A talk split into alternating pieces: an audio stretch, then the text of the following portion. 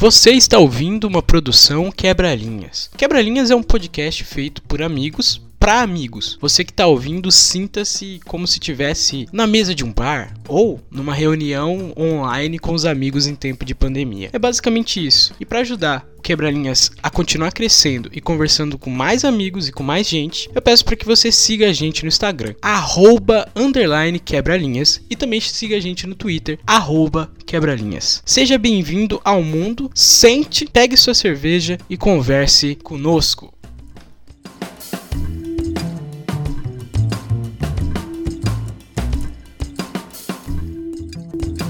Está no ar mais uma edição do Bandejinhas.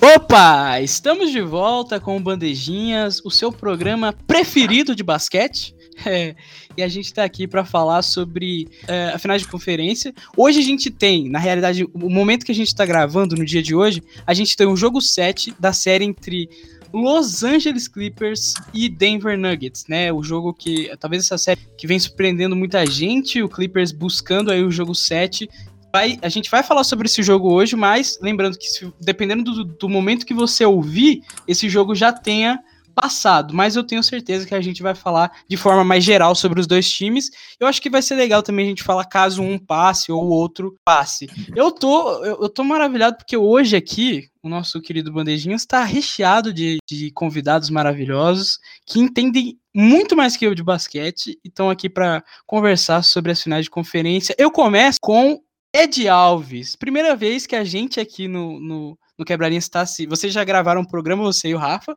mas eu e você, Ed, é a primeira vez. Como você tá? E aí, galera? Eu tô ótimo, tô muita vontade de estar tá comentando sobre a bola laranja. Bom, até esse momento não começou ainda, o, acho que o jogo, né? Clippers e Nuggets. Um baita de um jogo 7. E aí a gente tem Celtics e Miami Heat aí pela frente. Aí, um baita jogo que eu tô muito animado. Temos aqui também Juan Herbas, grande torcedor de Chicago Bulls, também outro que manja demais. Juanzinho, como você tá? Bom, eu, eu estava feliz, mas aí hoje eu recebi uma péssima notícia no futebol americano. Então o meu humor hoje não, não tá tão bom, mas seguimos. É, complicado, é complicado. Ô, Rafa, e você, Rafa? Você que tá aí suado, gravando o programa suado. Volta a lembrar que o Rafa acabou de fazer exercício e veio gravar o programa. Como está, Rafa? Mano, tô cansado, né? Mais um, mais um dia de luta. Entretanto, mais um dia de glória. Feliz com a desgraça de Juan Herbas, porque lá atrás eu falei e, para variar, o tempo me deu total razão na situação. Tô muito ansioso para falar de basquete hoje. O tempo é amigo dos carecas, né? Olha, olha aqui, eu vou puxar uma dinâmica aqui pra gente começar a soltar o, o gogó. É porque assim, é, como é, eu acredito, pelo menos como leigo que sou, que agora começa um novo campeonato, né? As finais de conferência elas são é, especiais em si próprias, assim, né? Tem coisas que são muito mais da porque eles já passaram por um esgotamento físico, os caras estão jogando todo dia, e é muito mais anímico do que qualquer outra coisa, né? Porque eu acredito que a gente vai ter uma pausa. É, é, vocês que estão mais inteirados, a gente vai ter uma pausa depois da final é, de conferência para a final da NBA? Vocês sabem se vai ter essa pausa? Bom, até onde eu sei, vai ter uma pausa de dois dias, né? A, da, do último jogo da final de conferência para a final. Acho que vão seguir um protocolo parecido com o que normalmente fazem. Pode ser que seja um dia só, mas eu chuto dois dias.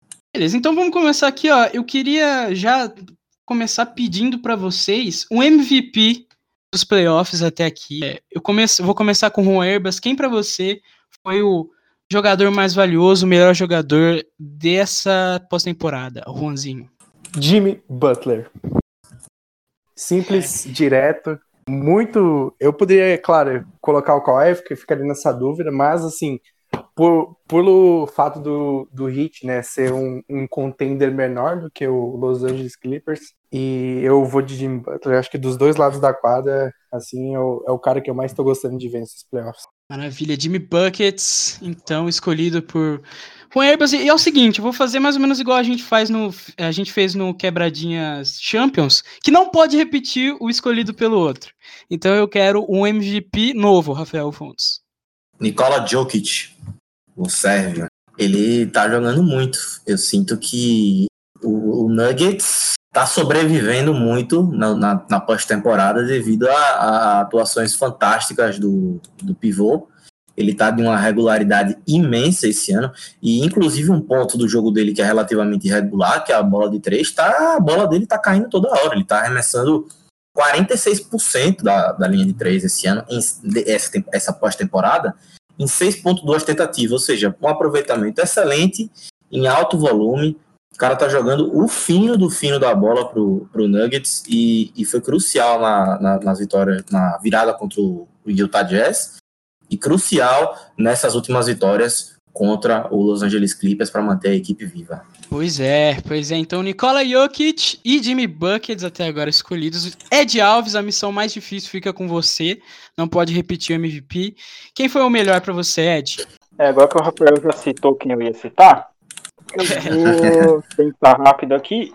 Eu vou ficar com o Tatum. É, cara, ele tem se mostrado. A gente fala que os times precisam de star power, né? Força estrela. Ele tem se mostrado isso, né, no, no Boston Celtics. Tá fazendo. Né, nesse, nesses offs, ele tá fazendo 25 pontos e 10 rebotes, matando bolas importantíssimas. Se mostrando aí, né? Um líder aí, né? Então, vou ficar com ele aí. Então, os três escolhidos para MVP aqui da mesa maravilhosa do Bandejinhas é Jimmy Buckets, escolhido por Juan Herbas, Nicola Jokic, escolhido por Rafael Fontes, e Jason Tatum, escolhido por nosso querido Ed Alves. Então, é isso. É, esses são os MVPs. Você que está ouvindo nosso programa, você pode deixar nos comentários aí do, do Bandejinhas quem para você é o MVP é, até agora, né? Que a gente vai ter as finais de conferência depois da final da NBA. Aí já é outra conversa, já é outro lance. Mas aqui, até agora, temos esses três escolhidos como melhores jogadores. Então, antes de ir para os finalmente, eu quero que a gente faça rápido, monte um time ideal até agora da pós-temporada e eu deixo para vocês se degladiarem aí para fazer o time ideal até agora. Ah, acho que eu citei dois, um nome, né, e tem dois nomes, mas o assim, os quatro da frente, Butler, Kawhi, Tatum e Jokic, não sei se vai ter muita discussão, né? Perguntar aí pros meus amigos o que vocês acham. Não, eu, eu concordo. Acho que seriam esses quatro caras.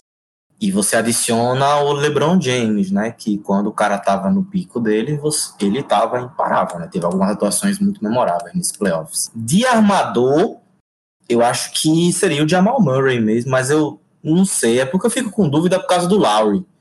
Que o Lowry teve umas atuações muito valentes nessa, nessas semifinais. E o Murray pecou muito na, com a sua irregularidade nessas, nessas semis.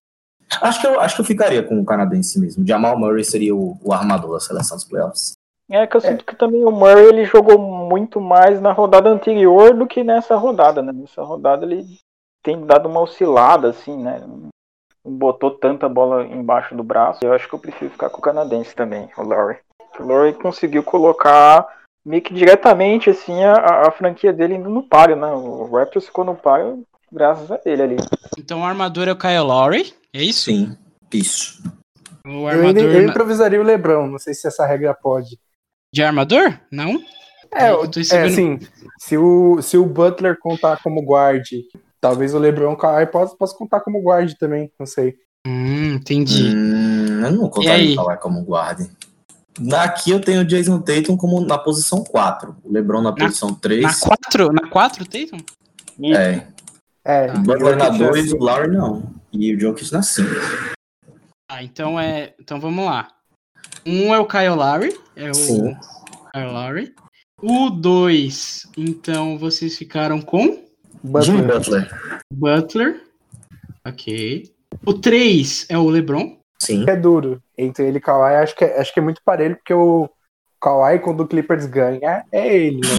É Exato. o jogo dele. Então é realmente muito parelho. É complicado, mas eu acho que vou por aqui. Então, como os dois são talvez os dois melhores jogadores da NBA hoje, eu vou colocar um, um, um LeBron Kawhi, tá? Vou dar esse, essa colher de chá porque eu acho que rola. Os dois são absurdos mesmo, não tem o que fazer. E aí na 4, Teito. Isso. E na 5, o pivôzão Nicola Jokic. Time bom, time mais ou menos bom, né? Time acho que dá pra, dá pra jogar. É isso então. A gente começou a fazer essa dinamiqueta aí só para esquentar. E agora a gente vai para os finalmente para falar sobre as finais de conferência, esse jogo 7 que a gente tem hoje e se divertir bastante, tá?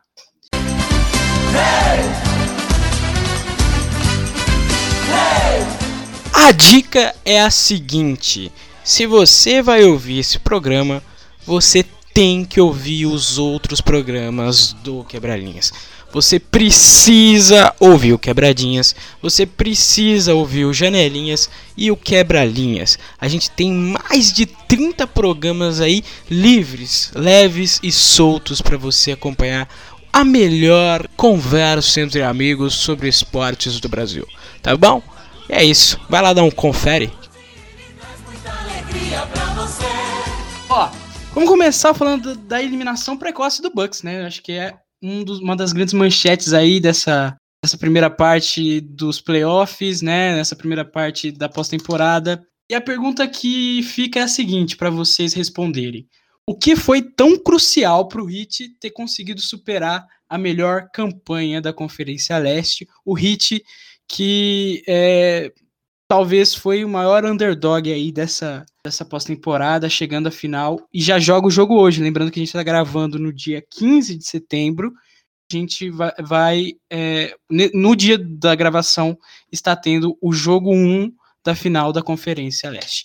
Vamos lá, gente, é com vocês. Para mim, foi crucial para o Heat ter montado um plano de jogo defensivo plenamente ao redor de, de parar o Giannis e de desafiar o, Milwaukee Bucks a derrotá-los de, de outras maneiras, de procurar outras maneiras de, furar o, o, sistema defensivo do Miami Heat. E eu devo admitir que, assim, eu não gosto de usar muito o termo, mas o restante do time do Milwaukee Bucks é como um todo pipocou quando, quando mais se precisou, quando o seu craque mais se precisou se a gente for olhar ao longo da, da história das equipes campeãs, sempre vai ter o jogo em que o craque vai ser anulado, sempre vai ter a série em que o craque vai ter dificuldade, e aí vai ser a série em que o coadjuvante acaba com o jogo, ou em que o coletivo acende e, e, e consegue se utilizar do fato de que tem mais espaços para conseguir ganhar jogos e, e, apoiar a estrela do seu time. E,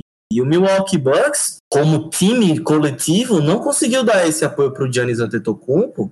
Só conseguiu fazer isso em um jogo e foi um jogo que era todo 17 minutos, que ele saiu machucado. Eu sinto que a, a, a, os coadjuvantes do Milwaukee Bucks como um todo falharam.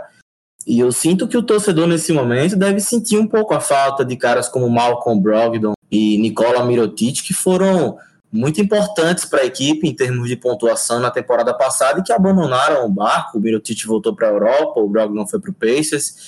Faltou esse, faltaram esses caras para o Bucks. Faltou o Middleton aparecer mais, mais, mais cedo na série. O Bledsoe foi tenebroso na série, a meu ver. Ele jogou muito mal, tomou algumas escolhas de, de arremesso horríveis. Na defesa também não, não, causou muito impacto, tanto que o Dragic, em dados momentos, acabou com as partidas. É, eu senti que o, o, o, os coadjuvantes, os outros personagens do Bucks, falharam e o Heat teve muito mérito em enxergar que isso poderia acontecer e em ter explorado isso do início ao fim na sua série. Achei que isso foi muito importante. E também vale lembrar a, a personalidade dos jogadores do Heat quando o negócio aperta. É, o que o Jimmy Butler fez em, em último quarto, é, jogadores que às vezes estavam frios apareciam. Eu lembro do Jay Crowder aparecendo, do Duncan Robinson aparecendo, do Tyler Hero. Badebaio dominou o garrafão em momentos importantes, último quarto. Assim, a personalidade dos jogadores do Heat é, é perfeita, é moldada para jogar playoffs. Isso foi, sempre foi um time que eu apreciava, mesmo quando não estava vencendo. Eu sempre enxergava essa mentalidade neles e agora eles conseguiram mostrar isso num grande palco. Sinto que esses, esses dois pontos foram essenciais para eliminação do Bucks. Cara, eu penso que o Milwaukee Bucks aconteceu meio que um, um efeito dominó, começando lá de cima, né, da, da free agency deles, que deixou o Brogdon embora, não quis dar o dinheiro, não quis pagar o homem, e tentou repor o Kyle Corver, Corver e o Wesley Matthews. E você não faz uma coisa dessa, né? Você não pode achar que, que você vai gastar aí meia dúzia de milhões e ter a mesma produção do que o cara que foi embora poderia oferecer mais. E aí, tá, Primeiro erro, lá de cima. Aí depois vai descendo, o treinador. O, Bodenhauser, ele não fez muitas adaptações durante a série. Quando você tem uma série de playoffs, é, cada jogo você vai tirando uma lição e tenta adaptar pro próximo. Você vai, você vai se ajustando, né? Nuggets fez isso. Nuggets o, começou jogando contra o Utah Jazz na outra rodada. É, o Jokic ele ficava marcando mais no garrafão. Eles começaram a tomar muita bola, muita bola. Tomou uns 50 pontos do Mitchell. E aí o Malone, que chegou a ser criticado né, nessa, nessa primeira rodada, teve gente que pediu a cabeça dele no, no Twitter, ele fez, ele fez um ajuste de colocar o Jokic para pressionar mais alto nas ajudas, né, para sufocar ali em cima, né, nos arremessos, e o negócio começou a andar melhor, tanto que esse ajuste continua até nessa segunda rodada, né, tem dado certo, tem conseguido utilizar ele assim. Então eu acho que nos, nos playoffs você precisa ter esse tipo de, de, de sentimento de esse feeling de conseguir ajustar o, o seu jogo para conseguir manter competitivo. Eu senti que o Badenhauser ele não, ele não abriu muito mão das convicções dele, entendeu? Ele tentou seguir na mesma dança que, que deu certo no, na temporada regular, mas nos playoffs é, o jogo muda, ele fica com umas diferenças assim, né? Aumenta muito aquele jogo de meia quadra, as jogadas ficam muito mais disputadas, não é um negócio tão solto que nem a temporada regular. Eu acho que sim, ele deveria ter ajustado melhor, principalmente nos jogadas com o Brook Lopes, que ficava muito marcando ali no, no garrafão e deixava acontecer o, o meter bola doidado. Acho que faltou assim ele conseguir ter esse feeling assim e também a minutagem, né, do, do, do Antetokounmpo, do Middleton, assim, jogando 33, 34, 35 minutos. Eu acho que ele tinha que ter colocado. Óbvio que o Grego depois né, teve a lesão e tal, mas antes, até na rodada anterior, assim, ele, ele tinha que ter colocado o, o Grego a 40 minutos ali, ter sido mais agressivo, né? Eu acho que essa sucessão de fatos, assim, foi uma coisa assim, meio que ligando na outra, até culminar com a eliminação, né? É, acho que os meus manos Rafael Fontes e Ed Alves foram muito bem na, nas suas colocações o fator defesa do Miami Heat foi realmente crucial ali. Igodala, Jay Crowder, é, Ban Adebayo, né, talvez um, um, dos grandes nomes dessa série, se não o maior nome, defensivamente, dando conta do, do garrafão, não deixando nenhuma infiltração fácil para o Yannis, forçando ele a tem, jogar um pouco mais longe né, da, da bandeja. Então, realmente, teve muitas dificuldades e, e, não é a primeira vez que o, que o técnico do Milwaukee a gente criou esses questionamentos, né, ao torno de algumas decisões dele nos playoffs. Ano passado teve, um, uma, teve coisa parecida, né, teve questionamentos parecidos de da falta de ajustes contra o, seu adversário. Então, né, fica aí o, o, sinal de alerta. Não sei não se o, se o Yannis vai continuar em Milwaukee, né, mas isso já, já é uma outra discussão. Mas, mas é isso, o DDS falou muito bem, o fator defesa e o fator Mike realmente foram dois grandes fatores aí que, que dificultaram muito a vida do Milwaukee. Juanzinho, você fez um gancho maravilhoso, porque eu acho que eu já vou emendar as duas próximas perguntas aqui da pauta para vocês se divertirem. Ó. Qual, qual seria o próximo passo do Milwaukee, né? E se esse time pode ganhar um título antes do Giannis decidir sair? E já se fala que ele pode sair já na próxima oportunidade que ele tiver e tal, já se fala até em clubes que ele, em times que ele pode jogar e daí fica uma grande uma grande questão aí pra gente comentar. E aí eu faço essas duas perguntas então. É, qual é o próximo passo do Bucks e se esse time pode ser campeão com Giannis antes dele resolver Carpe Bom, eu acho que eu, eu até mencionei em outros programas, em caso de eliminação do Milwaukee Bucks, é, o sinal amarelo tá mais do que ligado. An, ano que vem, temporada 2021 ou 21 só, vamos ver como é que vai ser a situação. Vai ser um ano de, de apostar tudo e mais um pouco em ganhar um título. Não importa, tem que fazer o que der para fazer, entendeu? Faça o que, der, o que tiver que fazer. Agora só consiga trazer um título e, convencer o Giannis de forma suficiente a ficar em Milwaukee. E eu acho que com essa eliminação a situação ainda fica muito mais desesperadora. Eu sinto que eles vão ter que correr atrás de, de veteranos na free agency, encontrar algum cara que esteja disposto a receber menos para jogar, possivelmente Carmelo Anthony, não se sabe, nunca se sabe, entendeu? Ele ainda pode, ele ainda pode jogar, ele pode ser esse cara para matar umas bolinhas mais cruciais em momentos importantes. O que eu sei é que o Milwaukee Bucks vai ter que encontrar alguma alternativa no mercado para se manter competitivo, não só se manter competitivo, mas para melhorar a situação atual e conseguir disputar o título ano que vem de forma plena. O Mike Budenholzer vai ter que olhar para si mesmo e entender o que fez de errado, porque se ele não conseguir, é, não vai ser só o Giannis que vai sair de Milwaukee em 2020. E a free agency tem que ser agressiva.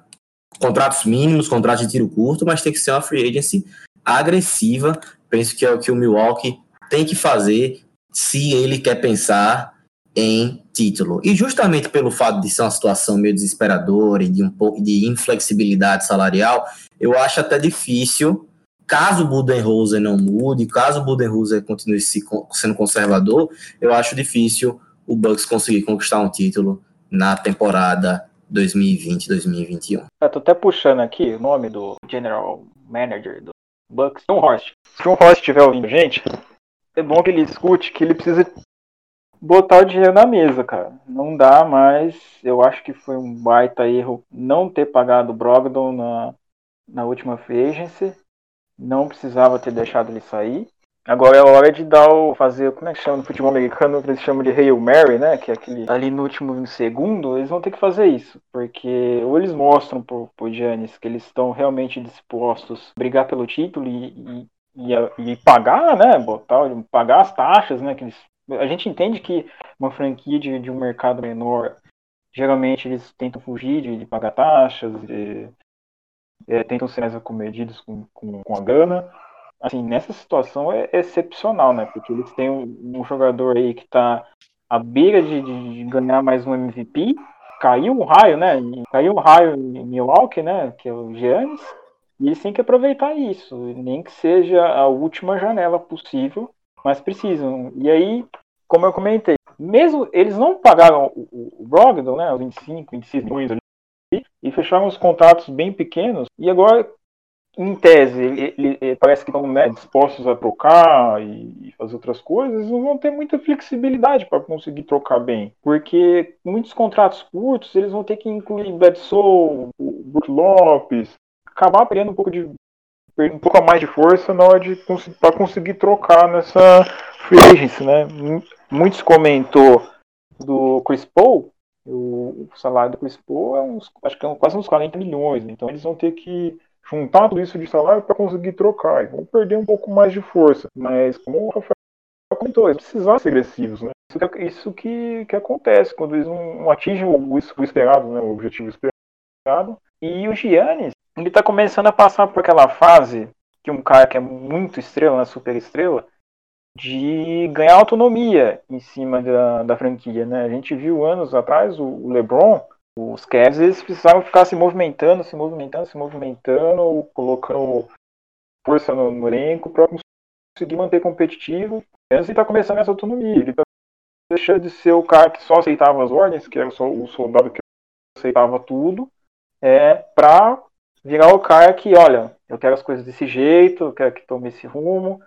E essa reunião, né, que, que foi noticiada, que teve com o presidente lá e tal, já mostra isso, essa maturidade que ele está atingindo aí. É, tá na hora de dar o, o famoso all-in, né? Quando você coloca todas as suas cartas, na, todas as suas fichas, aposta tudo para tentar vencer um título. Então tá na hora do, do Bucks se afundar em cap, de, de fazer umas trocas que talvez não seja muito bom para o futuro, mas que seja ideal para o presente, né?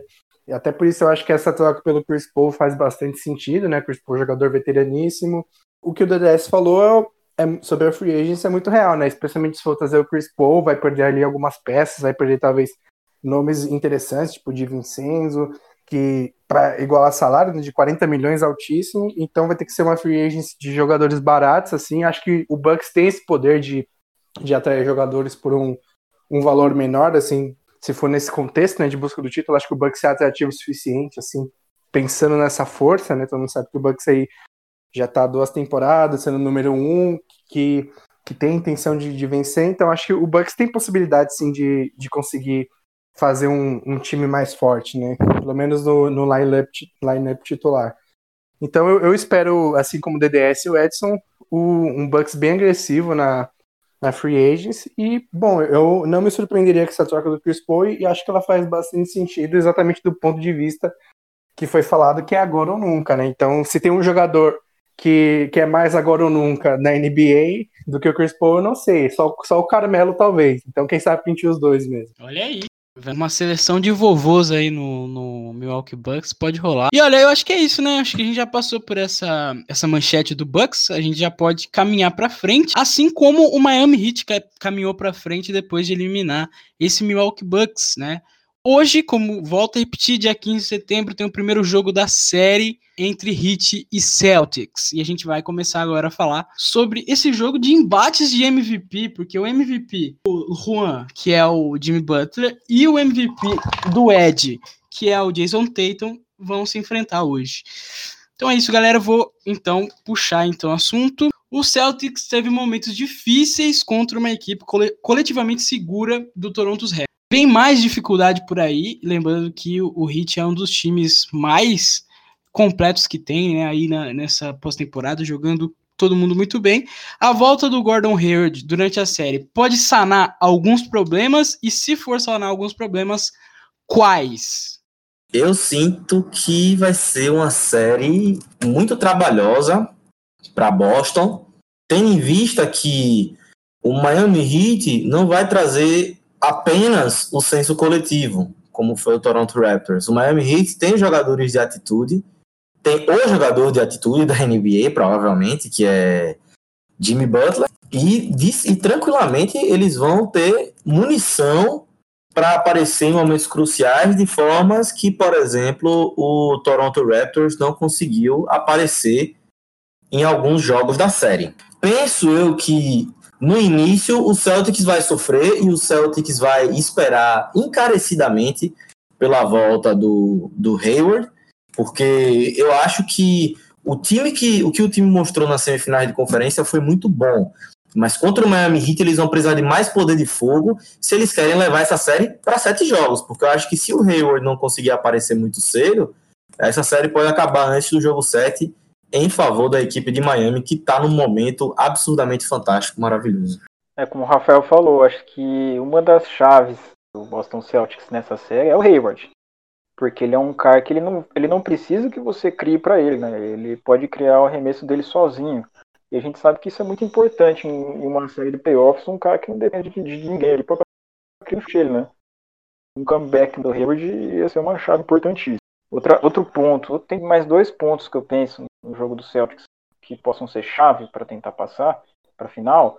É a força que tem o trio deles, é, Kemba Walker, é, Jason Tatum e o Brown, que eles têm aquele. Como é que chama? Quando o cara consegue explodir em algum jogo, eles têm, os Celtics têm uma, sempre uma probabilidade de um dos três estar explodindo em algum jogo.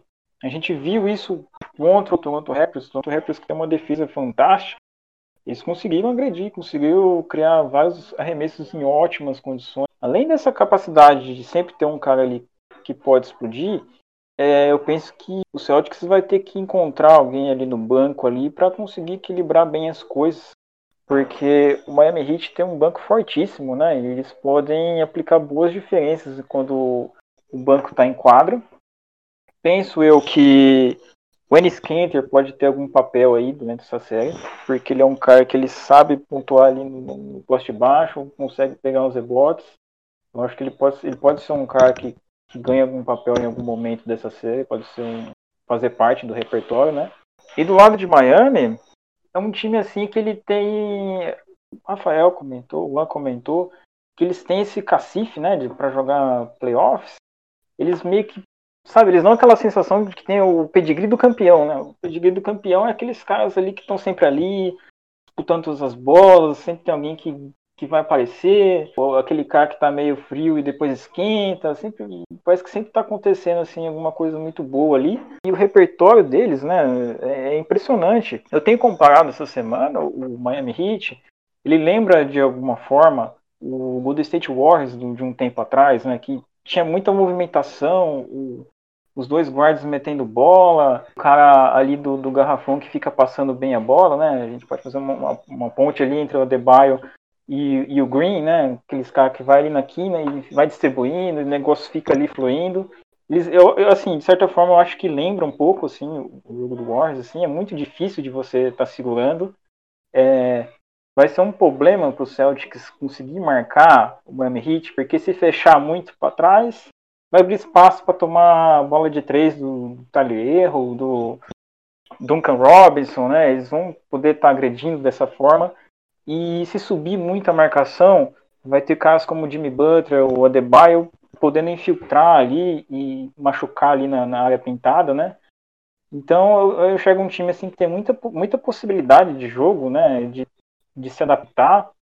Imagino eu que tem muita chance assim de talvez estar tá indo para sete jogos, assim, dependendo do que o Hayward apresentar, ou dos, do trio de Boston é, apresentar assim em termos de explosão de pontos. Torço para isso, né? Eu acho que é uma série assim para quem gosta de de basquete, do basquete mais coletivo, daquele negócio assim que é menos é, é de jogadas que a gente chama de ISO, né? Que é os caras fazem a jogada sozinho e não sei o que. É um, vai ser um jogo mais coletivo, mais bola sempre rodando. Acho que é, é aquele tipo de série assim que, que dá gosto de assistir. Assim. acho que o pessoal do leste foi agraciado com uma ótima final de, de conferência. É uma final maravilhosa, realmente. Eu também estou muito empolgado para ver. Assim, vai ser um baita confronto. Vai ser com certeza decidido nos detalhes. Claro que eu não duvido do de Eric Spoelstra, né? Esse é o Miami Heat, mas eu acho que assim é muito difícil essa série fugir de sete jogos, especialmente porque eu acho que o Celtics vai ser um desafio defensivo para o Miami Heat maior até do que o Milwaukee Bucks, assim. Pensando no matchup, pensando no, no que o Edson falou, de você ter no, no Boston Celtics ali muitos desafios, muitos caras né, que conseguem ganhar seu próprio arremesso, muitos caras que conseguem pontuar do perímetro, que o Miami Heat vai ter que se esforçar muito para defender, claro que tem toda a capacidade do mundo, mas assim, é, não, não enfrentou ainda um, um ball handler tão bom quanto o Kempa, possivelmente, né? Tem, a gente vai ter a volta do Hayward, então além do Tatum e do Jalen Brown, a gente tem o, o Hayward para ser mais um grande pontuador dentro do Celtics. Então, assim, tem muitos caras ali com capacidade de explodir em pontos, como foi bem colocado aí pelo Ed. Então, assim, realmente, eu acho que o Celtics tem, tem as peças, né? Tem o, o molho ali para fazer frente ao, ao Miami Heat, para desafiar a defesa do Miami Heat, né? E, e, forçar o Miami Heat também a ser um, grande pontuador. E aí, né, a gente, o, a gente citou o Hero e o, e o Duncan, só que, tipo, assim, o Hero é um, é um jogador rookie, né? O Duncan também, se eu não me engano, deve ser o, o que? O terceiro ano dele da liga. Ele não é também ainda um, um grande veterano. Então, assim, esse tipo de jogador, assim, é, oscilar, especialmente né, o, o Tyler Hero, seria normal, né? Por exemplo, a gente vê o, Jamal Murray ali, ali oscilando na série contra o Clippers. Tem, tem condições também de o, de o jogo ficar bem favorável, de a série ficar bem favorável ao Boston, né? Se o Miami não conseguir que esses caras entrem no jogo, se eles não conseguirem entrar no jogo, eles acabarem ficando frios, e aí depender, não conseguir pontuar tanto do perímetro, depender muito do, do do Butler, que deve sofrer ali uma marcação muito pesada, né, o, o, confronto Butler e Smart que pode rolar aí, com certeza, assim, tem grande, grande chance de ir para as vias de fato, né, dois caras que, tem, que dão sangue ali, então, assim, eu acho que também a série pode ficar bem, bem encardida para o Miami Heat, não só como pode ficar encardida para o Boston Celtics, por isso que eu, eu acho que é um confronto muito equilibrado, né? Acho que o star power do, do Celtics, assim, pensando em pontuação, é talvez maior do que o Miami Heat, né? Pensando em, em caras com, com a pontuação muito consistente, né? Consegue explodir em pontos. Então, realmente, né? Que, que não vai ser fácil, né? O, o Adebayo também vai ser um, um cara determinante na série, né? Especialmente porque ele, assim, o garrafão, né? Provavelmente vai, se, se tudo der certo, vai ser dele, né? Ele vai conseguir dominar.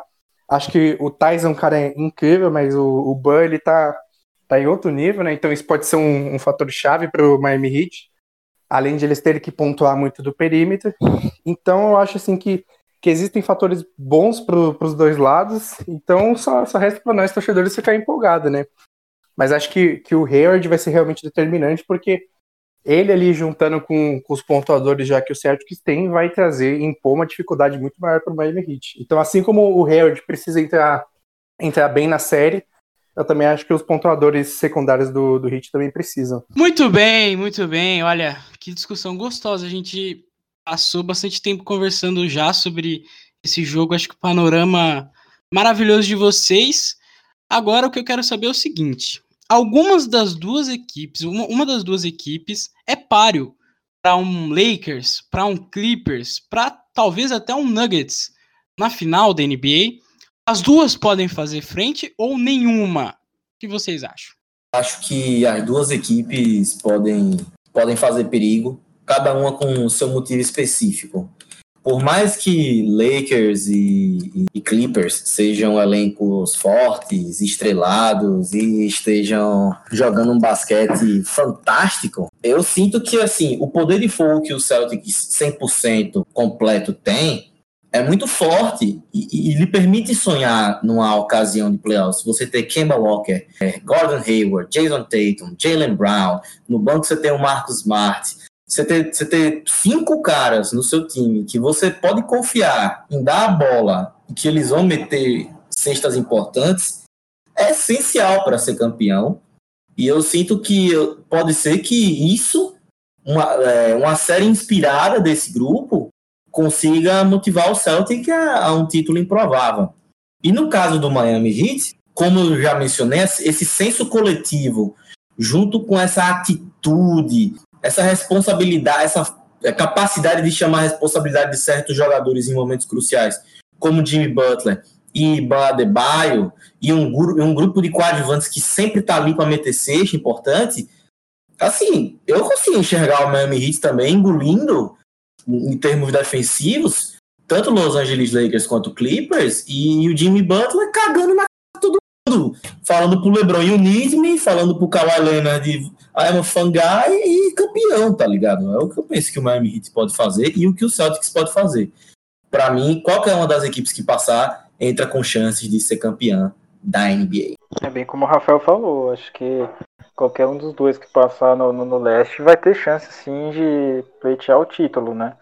É, se a gente parar pra pensar, tanto o Lakers quanto o Clippers, ou até mesmo o improvável Nuggets, é, todos têm ponto fraco, pontos fracos, né, que podem ser atacados. Quando do outro lado você tem tipo dois grandes técnicos, né, com capacidades incríveis de leitura, dali preparados ali, né, para montar um plano de jogo e se adaptar durante o jogo, então você dá sim para enxergar chances, né? Não é um negócio tão ganho assim para o pessoal do Oeste. Ainda mais se a gente parar para pensar, pô, o Celtics acabou de passar do Toronto Raptors, é uma defesa fantástica, um time que é super cascudo, né? Acabou de voltar de um campeonato. Então, assim, é, eles passaram já em uma prova super forte, né? Já fizeram ali o vestibular ali para poder sonhar com uma final. E do lado do Miami Heat, os caras têm um técnico campeão que conhece muito, tem muita experiência, né? É muito inteligente e que nem eu comentei antes, é, Miami Heat ele mostra que ele é o pedigree do campeão, né? Ele tem, eles têm uma aura assim de de campeão. Eu faria assim uma aposta no. Postaria minha moedinha ali no, no Miami Heat ali, porque eles têm, eles têm esse, esse em volta deles aí. Aquelas coisas assim que, que acontecem com o campeão, né? E, mas de qualquer forma, seria assim, a gente vai ter uma final muito boa, né? Não tem, não tem dúvida disso. É, tô com o DDS e o Ed, acho que os dois têm capacidade de, de fazer frente. É difícil até apontar qual mais, né? Porque são por motivos diferentes, tanto, tanto o Boston pelo seu poder de fogo, quanto o Miami pela sua, pelo seu senso coletivo, como bem disse o DDS. Então eu consigo sim enxergar os dois sendo campeões, eu consigo enxergar Jimmy Butler ali dando uma aula de defesa no, no Kawhi, consigo enxergar o, o Tatum fazendo 40 pontos, são coisas que eu consigo enxergar também. Então, a resposta da pergunta é simples, né? Sim. Então é isso, gente. Acho que a gente gabaritou Hit Celtics. Tem mais alguma coisa a ser dita sobre o jogo? Que vocês quer, queiram dizer? Pelo visto, não. amo Vai. Kemba Walker e juro defendê-lo até a morte. É isso. Amor de, de síndrome de Estocolmo, porque ele largou o coração do Rafael Fontes. Gente, então agora a gente segue com a nossa pauta para falar do jogo de hoje. É, esse jogo vai ser legal porque a gente vai analisar os dois times e vai ser meio futurologia, meio análise de retrospecto. E vai ser legal porque hoje, é, dia 15, às 10 horas da noite, vamos ter o jogo 7. É o, jogo 7 é às 10 horas da noite ou 7 e meia? Alguém confirma para mim? 10 da noite é o jogo 7, 7 e meia é o jogo já já, é o primeiro jogo da final. Exato, então é isso. temos hoje, 10 horas da noite, é, a última, última série ainda da segunda rodada que tá para ser definida entre Los Angeles Clippers de Kawhi Leonard e Paul George da, do sexto homem da temporada Montrezl Harrell. É isso. E também contra o Denver Nuggets de Jamal Murray, Nikola Jokic e Michael Porter Jr., jogadores que também estão tendo destaques. Eu quero saber de vocês o seguinte: poucos imaginavam, mas o Denver conseguiu levar três jogos de Los Angeles. Qual foi o papel das duas estrelas da equipe, Jokic e Murray, nessa série? E o coletivo? Você acha que é um dos grandes trunfos do Los Angeles Clippers é a profundidade do seu elenco? E eu quero saber de vocês se o coletivo do Denver pode fazer frente ao coletivo do Los Angeles Clippers, começando primeiro com a pergunta sobre as estrelas, Jokic e Murray, como foram importantes, e depois eu quero saber se o coletivo do Nuggets também foi importante e vai ser importante hoje, e também já pensando numa final de conferência e já pensando numa final de NBA. Bom, eu sinto que, é, diferente da primeira rodada, o Jamal Murray nessa série, ele tá sendo bem consistente, é, ele tá sofrendo com a marcação de Patrick Beverly, com a marcação de Paul George, tá sofrendo muito quando esses caras estão em quadra. E em alguns jogos ele não tem conseguido imprimir um ritmo ofensivo. Tudo bem, não vai, não é, não estão pedindo o ritmo ofensivo do que ele fez contra o Jazz, aquilo ali, assim, imaculado que ele estava fazendo naquela série. Mas acho que pelo menos um, uma constância de 25 pontos por jogo, especialmente com o tempo de jogo que ele está tendo, era algo esperado. Em alguns jogos ele foi abaixo disso, em alguns jogos a aproveitamento dele foi ruim. Em contrapartida, né? Eu falei mais cedo do Jokic como MVP dos playoffs, para mim, e nessa série ele tá provando porque o Jokic é, tá tendo momentos de domínio absoluto. Quando o Zubat tá marcando ele, até ele não, ele não aparece tanto, mas o Jokic não é aquele cara que precisa toda hora tá pontuando, toda hora tacando a cesta para exercer sua influência no ataque. Às vezes ele exerce influência no ataque com um bom passe que vira uma assistência, às vezes ele exerce bem a influência no ataque, entendendo que a jogada não é para ele, solta para alguém que está mais bem posicionado. E, e, e, e, nesse jogo, e nessa série, ele está fazendo isso muito bem. E quando entra o Harold, o Jokic faz a festa.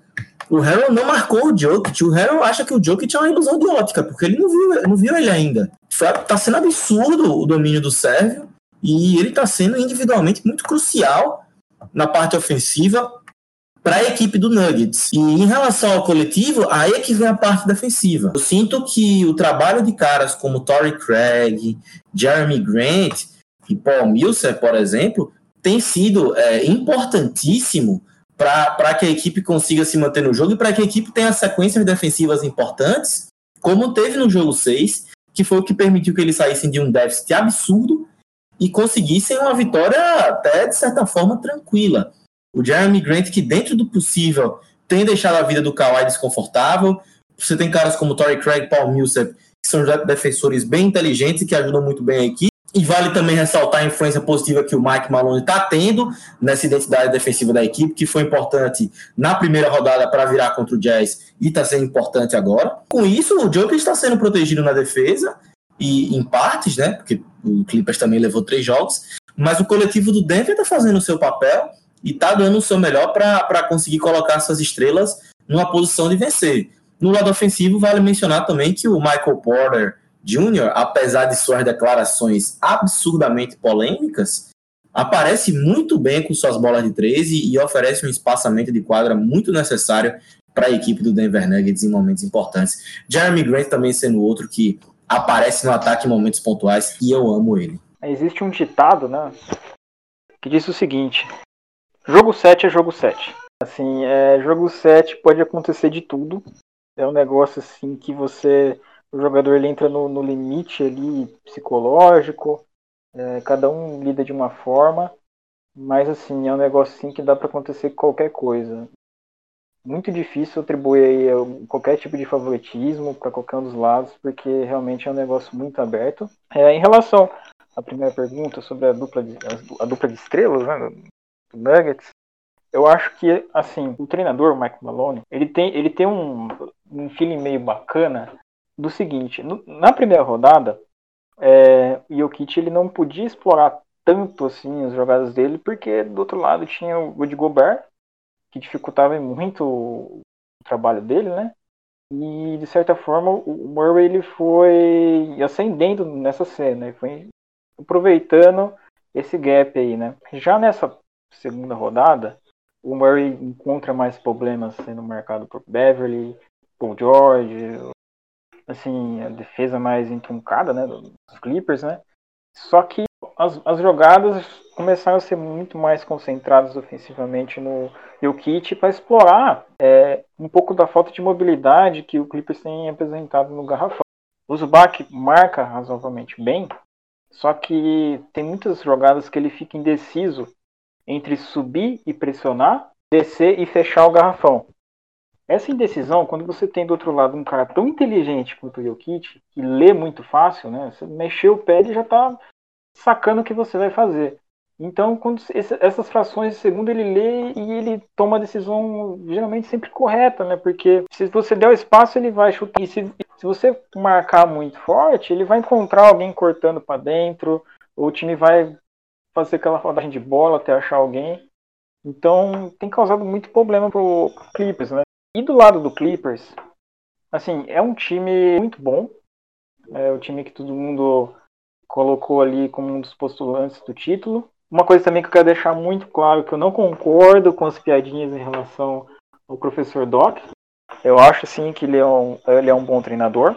Porque os Clippers, no último jogo, que foi uma derrota, que eles, que eles perderam uma, uma vantagem incrível, é, os arremessos que eles costumam criar que é aquele arremesso mid-range, que a gente chama, né? Aquele arremesso de dois. Eles continuaram criando durante o jogo, mesmo quando estava tomando na jabiraca ali, perdendo a vantagem. Eles continuavam criando, o Kawhi continuou chutando ali daquele cantinho que ele gosta, só que a bola parou de cair. E a partir do momento que a bola parou de cair, daí que entra uma questão assim crucial do, do Clippers. Quando ele, o jogo não flui do jeito que eles querem, eles começam a ficar mais nervosos. E acho que é uma coisa assim que, se for projetar assim de olho assim numa próxima rodada, né, é algo assim que eles precisam trabalhar muito bem, porque é, nesses tipos de séries às vezes as coisas dão errado e você precisa ter a, a mentalidade para conseguir contornar a, a, situação, né? E, mas eles continuaram criando as jogadas, continuou rolando o negócio, só que não caiu e eles não conseguiram trazer algum, alguma solução, se adaptar mais, né? Porque como um time que consegue imprimir durante a série ou até na outra rodada eles conseguiram imprimir umas vantagens assim grandes, muito grandes. E teve um jogo que fez uns, sei lá, 150 pontos no Dallas, ou nessa rodada que foi bem pra caramba também alguns jogos. Quando dá certo, sai voando, mas quando dá certo e começa a dar errado no jogo, decai.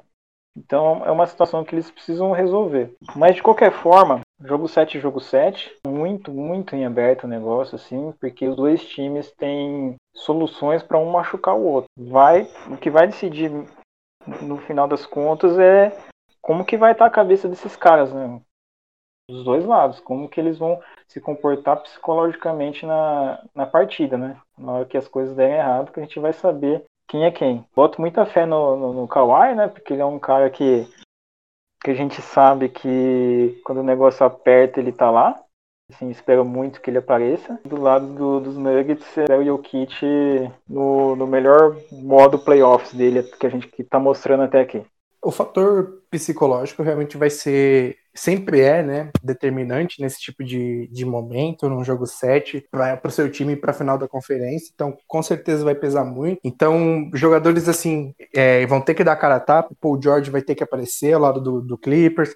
Jamal Murray vai ter que, que tentar se sair um pouco melhor pro lado do Nuggets, porque acho que não vai dar para ser só Nikola Jokic como no ataque, né? Então eu, eu espero resposta de, algum, de alguns jogadores, espero que seja um jogo equilibrado, né? É, eu acho que vai ser um jogo equilibrado. Eu, eu, eu ainda acho que o Clippers é favorito por, por causa da profundidade do elenco, como já foi bem citado pelo nosso host, Igor. É, eu ainda acho que o Clippers vai passar. E, e um fator engraçado aqui dessa mesa de, de, comentaristas, né? Que acho que nenhum dos três gosta muito da piadinha do, do Doc Rivers ser o Abel Braga da NBA, né? Fator interessante, assim. Realmente é uma, um match, talvez, nesse, nesse estilo. Acho que, acho que a gente nem precisa ir muito, ir muito pro passado, né? Se você pensar na temporada passada, o que o, o Clippers fez contra o Golden State Warriors assim, foi de, de se aplaudir, né? Então não, não acho que, que rebaixar o Doc é uma, uma grande coisa. Acho que ele tem que mostrar, assim, também respostas hoje, não, não são só os jogadores. Acho que ele tem que fazer ajustes ali, especialmente para tentar conter o, o Nikola Jokic. Então ele também tem que mostrar, mostrar serviço. Claro, ninguém é imune a críticas, mesmo, mesmo que eu não concorde com, com o tamanho do, do que estão falando por aí. Então, eu espero muita coisa, espero que essas minhas expectativas sejam atendidas, né? Vai ser um grande jogo, provavelmente Kawhi e Jokic devem, devem ser os principais nomes, mas qualquer um pode ganhar. E agora, projetando numa, numa final de conferência, né?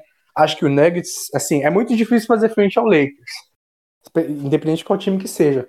Mas eu ainda acho que o Nuggets, pelo, pelo treinador que tem, né, pelo, pelo que o Jokic mostrou, tá mostrando agora, pelo que o Jamal Murray mostrou na primeira série, acho sim que tem como, assim, pelo, me, pelo menos tentar fazer um forçar um jogo 7. Acho que pela campanha que fez na, na temporada regular, pela campanha que fez já em, na temporada passada, acho que o time tem sim capacidade de fazer essa frente. Acho que não vai ser fácil, tanto por pro Clippers quanto pro Nuggets. É claro, é claro que o Clippers é um time mais cascudo, talvez, né? Um pouquinho mais assim, pelos caras que tem. Isso pese na hora de, de, dessa rivalidade entrar em campo, né? Então, claro que o Clippers provavelmente é um time mais fadado a ter um jogo 7 com o Lakers do que o Nuggets, mas eu ainda acredito bastante no Nuggets numa final de NBA, sim, se eles, se eles passarem. Mas é claro que para mim o Lakers entra como favorito contra qualquer um, né? Isso, é, isso não tem como discutir. É isto, é isto. Realmente um papo gostosíssimo de ouvir, maravilhoso as citações de vocês. Então, acho que para encerrar essa conversa longa sobre as finais de conferência, eu quero falar exatamente sobre o Doc, né? Vocês já comentaram se que não gostam das piadas, eu vou, vou dizer aqui que eu, eu gosto muito do Doc, assim, de assistir jogos do Clippers pelas expressões do, do, do Doc, eu consigo sentir como que o Clippers está, ele é muito expressivo, né? Ele tá o tempo inteiro, se o time tá mal, ele fica com aquela cara lá, e ele dá um tapa na cabeça do Tyron, do Tyloo lá, e fica fica divertido. E eu gosto muito do Doc nesse sentido. Mas eu quero saber se uma possível derrota do Clippers coloca o emprego do Doc em risco.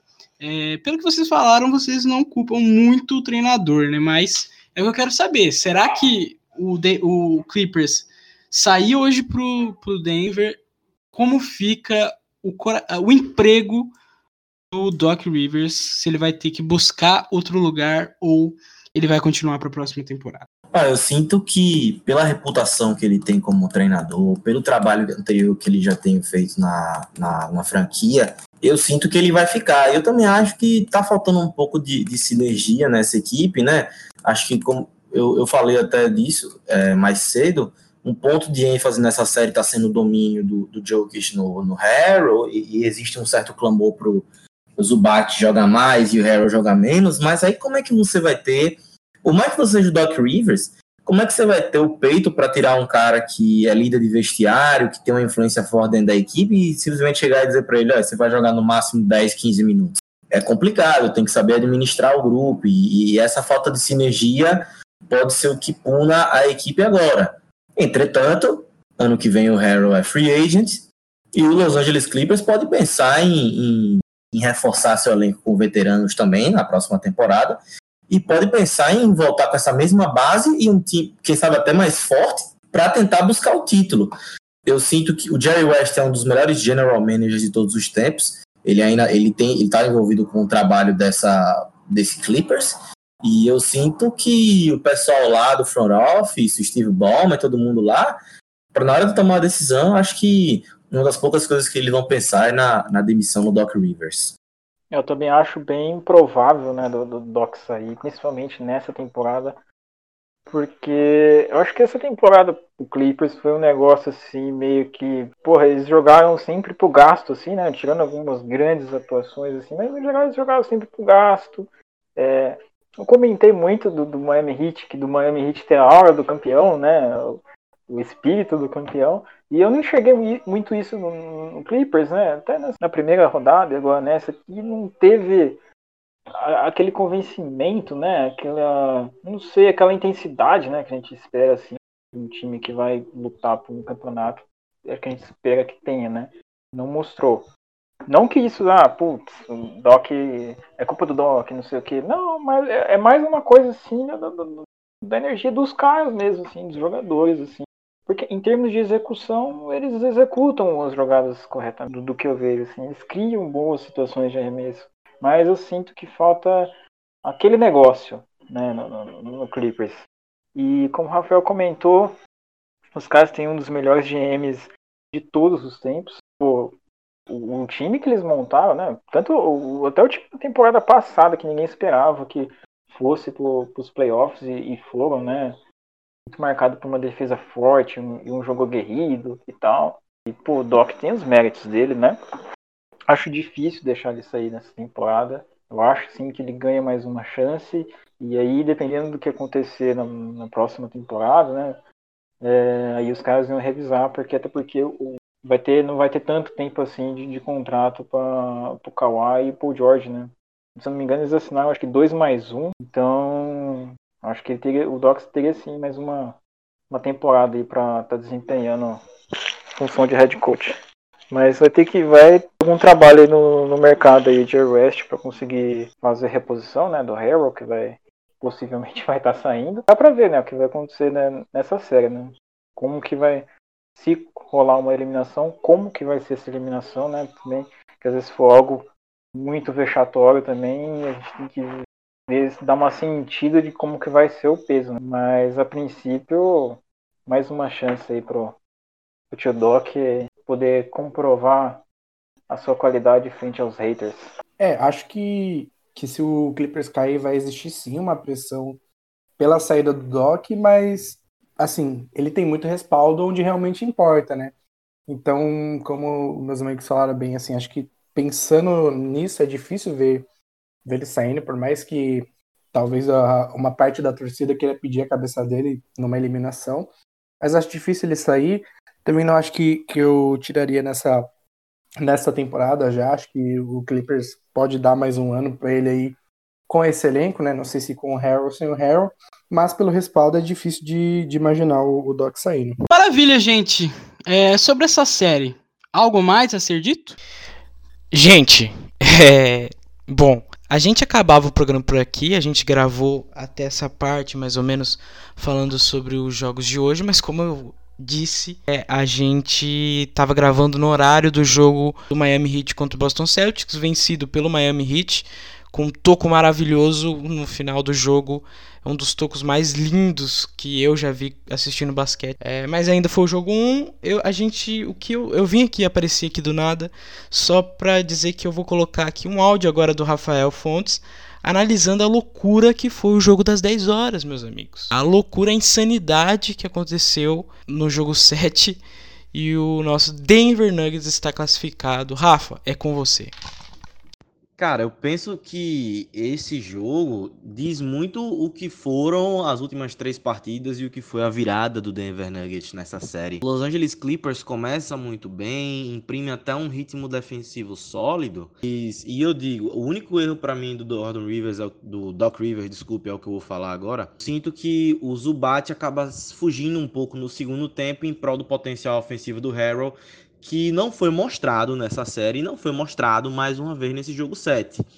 O outro ponto é, psicologicamente, esse time do Clippers é absurdamente frágil, fraco, pífio, horroroso. Porque eu comecei a contar os arremessos que o Clippers deu no terceiro e no quarto quarto. A grandíssima maioria dos arremessos foram livres, bem posicionados em áreas de alta porcentagem e o time às vezes não estava indo nem no aro. O Paul George arremessou uma que bateu na base da tabela. Então, assim, não tem muita outra explicação, porque se fosse o treinador, você entender assim, pô, os arremessos não estão acontecendo, as rotações estão muito ruins. Porra, o Nuggets foi forçado em vários arremessos ruins e matou todos. Também tem isso. E, e o, mas o que me bate é como o Mano, Paul George não deveria falar mais de ninguém na carreira dele depois desse papelão por mais um ano em que o Paul George joga abaixo da média nos playoffs e fica se chamando de playoff P. Isso me lembra a porra do Ibrahimovic que ficava batendo, dando aquelas de Chuck Norris, chegava na Champions League, parecia o maior Zé Buceta da história da humanidade. E isso é Paul George na NBA. Um jogador que fica pagando de bonzão, two-way, sou defensorzão, e na hora do vamos ver, que é onde os meninos se separam dos homens, o cara não faz nada. Desaparece. Desaprende a jogar. Foi um negócio ridículo. O Kawhi também foi ridículo hoje. O Kawhi foi omisso. Kawhi foi o Lionel Messi, omisso no, no, momento, no momento chave, omisso. Eu tô assim, impressionado com a inépcia desse time do, do Los Angeles Clippers e com a incapacidade de fazer coisas simples, porque foi colocado numa posição para vencer em vários momentos dessa série e conseguiu peidar na farofa.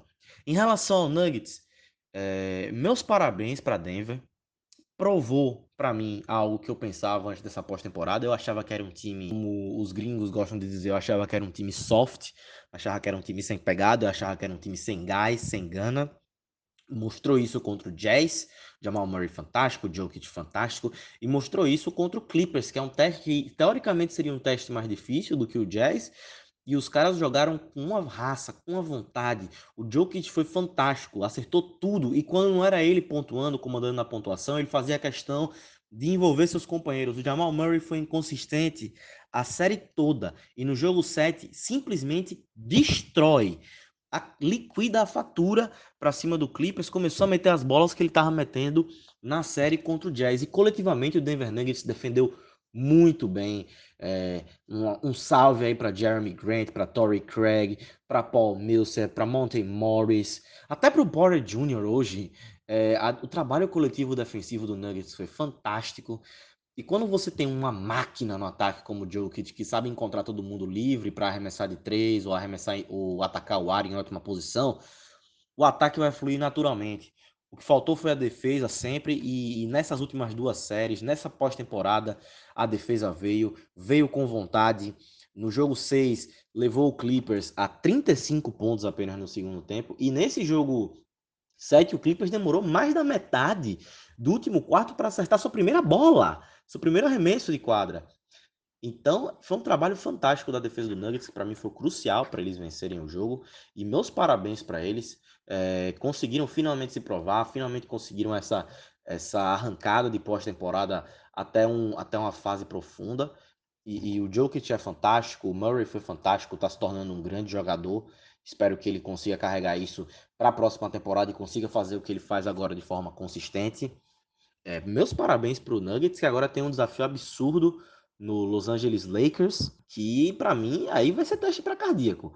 Porque eu estava falando com meu amigo Vitor, se Nikola Jokic e Jamal Murray conseguirem se criar em cima de LeBron James e Anthony Davis, especialmente o Jokic em cima do Anthony Davis, da rotação de Dwight Howard e Javel McGee, aí eu digo, é para colocar essa arrancada do Denver Nuggets no hall da fama, para a gente lembrar isso para sempre.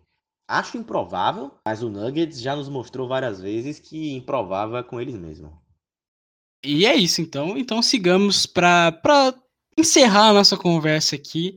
Eu acho que a gente conseguiu falar bastante coisa sobre a final de, as finais de conferência, até sobre esse jogo 7 gostoso de hoje. Eu vou tentar editar o programa e lançar ainda hoje, no dia 15. Mas se não for possível, ele vai na manhã do dia 16. Então, se já tiver acontecido o crime lá no jogo 7, é, vocês vão ter referência aí do, dos comentários que a gente já fez, uma análise de futurologia, mas também de retrospecto, que nem vocês já falaram aí. Olha, é, antes de ir para os finalmente, eu queria falar para você que está ouvindo agora o Bandejinhas, dá uma moral para a gente compartilhando esse programa com cinco amigos, vai. Cinco amigos, compartilha aí com, com cinco amigos e, e porque vai ajudar muito a gente a continuar fazendo esse conteúdo mediano, né? Que a gente faz aqui no Bandejinhas, é, no Quebra-Linhas também. Então, indica todos os podcasts que, que você gostar, né? Não todos. Que se você não gostar, por exemplo, do Quebradinhas, porque você não gosta do Rafael Fontes, que é uma coisa que acontece comigo, é, eu não consigo ouvir a voz dele por muito tempo, eu, eu acabo tendo. Oi, Rafa, tá não, eu só, eu, só, eu só tô dando. Só...